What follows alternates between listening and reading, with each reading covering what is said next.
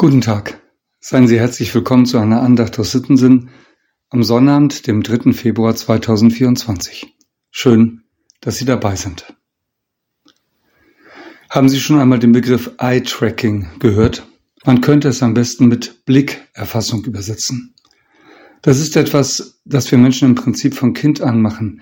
Wir sehen einem Menschen in die Augen und können sehr genau wahrnehmen, wohin er gerade blickt und wie aufmerksam er gerade ist. Es kann uns freuen, wenn er uns freundlich ansieht oder ärgern und geradezu auf die Palme bringen, zum Beispiel wenn wir jemand anderem etwas Wichtiges sagen wollen und er schaut die ganze Zeit auf sein Handy. Dieses Eye-Tracking wird nun schon lange auch in der Wissenschaft betrieben, zum Beispiel in der Psychologie. Mittlerweile erfassen Kameras die Augen der Probanden, Computer lesen und werten die Daten aus. So kann man zum Beispiel feststellen, wann Schüler einem Lehrer besonders aufmerksam zuhören und wann nicht. Das wiederum hilft in der Aus- und Weiterbildung der Pädagoginnen. Es gibt noch eine ganz andere Anwendung dieser Technik. Mittlerweile lassen sich nämlich auch Computer und Maschinen mit Hilfe der Blickerfassung steuern. Augensteuerung wird das dann genannt.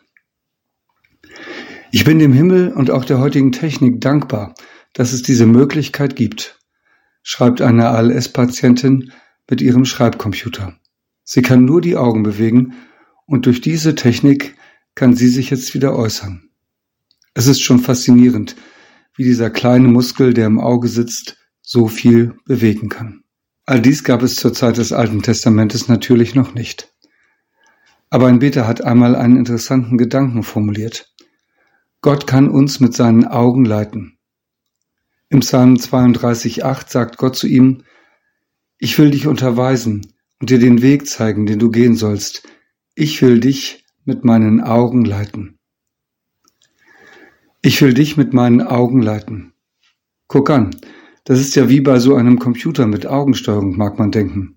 Und klar, Gott ist so groß, dass sein kleiner Augenmuskel schon ausreicht, Menschen zu leiten und auf den rechten Weg zu bringen. Aber Moment mal.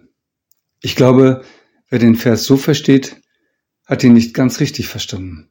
Gott ist nicht einer, der einfach nur seine Augenmuskeln spielen lässt, und wir sind keine Maschinen, die auf seine Muskelbewegungen reagieren. Es ist anders. Es ist ja so wie bei zwei Menschen, die sich lieben und lange kennen.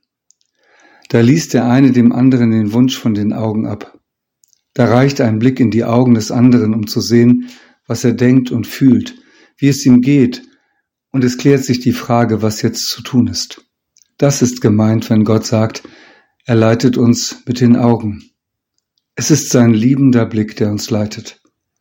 Und wer die Macht der Liebe kennt, der weiß, welche Kraft darin liegen kann. Wie ich zu dieser Auffassung komme? Nun, im Psalm steht es selber. Kurz nach unserer Stelle sagt Gott, ihr seid doch nicht wie ein Pferd oder wie ein Maultier, dem man Zaum und Gebiss anlegen muss, damit es sich leiten lässt. Nein, so ist Gott nicht. Er leitet mit den Augen, und weil es ein Blick unendlicher Liebe ist, ist es leicht zu verstehen, was er will. Einmal wird von Jesus berichtet, dass er zwei Menschen so angesehen hat. Der Evangelist Matthäus schreibt es so. Jesus sprach zu Simon und Andreas, kommt, folgt mir nach. Und weiter heißt es dann, sogleich verließen sie ihre Netze und folgten ihm nach. Matthäus 4, Vers 19, der Lehrtext von heute. So ist Gott. Er sieht uns an mit den Augen seiner Liebe und das verändert unser Leben. Es mag vielleicht aussehen wie Augensteuerung, es ist aber doch etwas ganz anderes. Es ist seine Liebe. Ich lade ein zu einem Gebet. Christen aus Indien haben es einst formuliert.